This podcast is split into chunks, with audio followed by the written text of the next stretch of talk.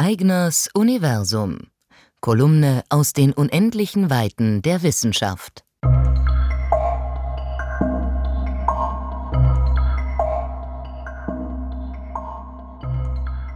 Jeder Zweifel schien ausgeschlossen. Das Pferd war ein Genie. Hans hieß das Tier, das in den ersten Jahren des 20. Jahrhunderts in Berlin für Aufsehen sorgte. Sein Besitzer, Wilhelm von Osten, führte die atemberaubenden Fähigkeiten seines Pferdes mit Stolz öffentlich vor. Es konnte rechnen, Farben unterscheiden und sogar lesen. Man konnte ihm unterschiedlichste Fragen stellen, das Pferd gab die Antwort, indem es seinen Kopf schüttelte oder mit den Hufen klopfte. Kluger Hans wurde das Tier genannt. Doch es gab auch Zweifel. Man untersuchte die Leistungen des Pferdes genauer und stellte fest, der kluge Hans lag nur dann richtig, wenn der Fragesteller selbst die Antwort kannte. Ließ man das Pferd zum Beispiel die Farbe eines Objektes benennen, das der Fragesteller selbst nicht sah, war die Antwort falsch. Und bald zeigte sich, was wirklich hinter den Kunststücken steckte. Das Pferd war einfach extrem gut darin, unbewusste subtile Signale des Fragestellers richtig zu deuten. Wenn es sich in die richtige Richtung bewegte oder gerade eben die korrekte Zahl von Hufsignalen geklopft hatte, dann führte das zu einer positiven Reaktion bei den Menschen, in Körperhaltung oder Mimik zum Beispiel. Auf diese Signale reagierte das Pferd, vom tatsächlichen Inhalt der Frage hatte es natürlich keine Ahnung. Kluger Hans-Effekt nennt man solche Fähigkeiten seither. Das Tier kann tatsächlich die richtige Lösung finden, aber nicht, weil es die Frage versteht, sondern weil es in Wirklichkeit auf etwas ganz anderes reagiert. Verblüffenderweise stoßen wir auch heute wieder auf diesen Effekt, und zwar in einem ganz anderen Zusammenhang, nämlich bei künstlicher Intelligenz.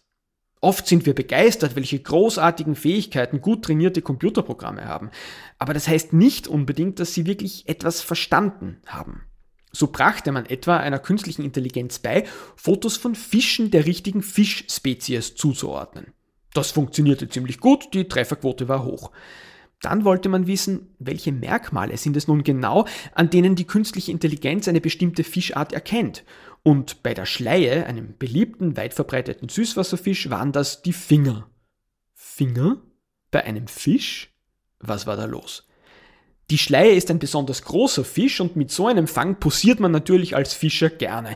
Daher gibt es viele Fotos, auf denen eine Schleie zu sehen ist, die von einem Menschen in den Händen gehalten wird und direkt unter dem Fisch ragen dann die Finger des Fischers hervor. Die künstliche Intelligenz wertet nun tausende solcher Bilder aus und kommt völlig korrekt zu dem Ergebnis, Finger sind ein gutes Indiz dafür, dass es sich um eine Schleie handelt. Der künstlichen Intelligenz ist völlig egal, was ein Fisch ist oder was es für ihn bedeutet, wenn er von einem Menschen in den Händen gehalten wird. Genau wie der kluge Hans liefert die künstliche Intelligenz einfach nur ein Ergebnis, das mit möglichst hoher Wahrscheinlichkeit stimmt. Das ist kein Versagen, das ist die vollkommen korrekte Erfüllung der Aufgabe. Wir Menschen sind es, die hier einen Fehler machen. Nämlich dann, wenn wir die Ursache für die korrekte Antwort in einem tiefen Verständnis sehen, das in Wahrheit gar nicht da ist. Ö1 Podcast.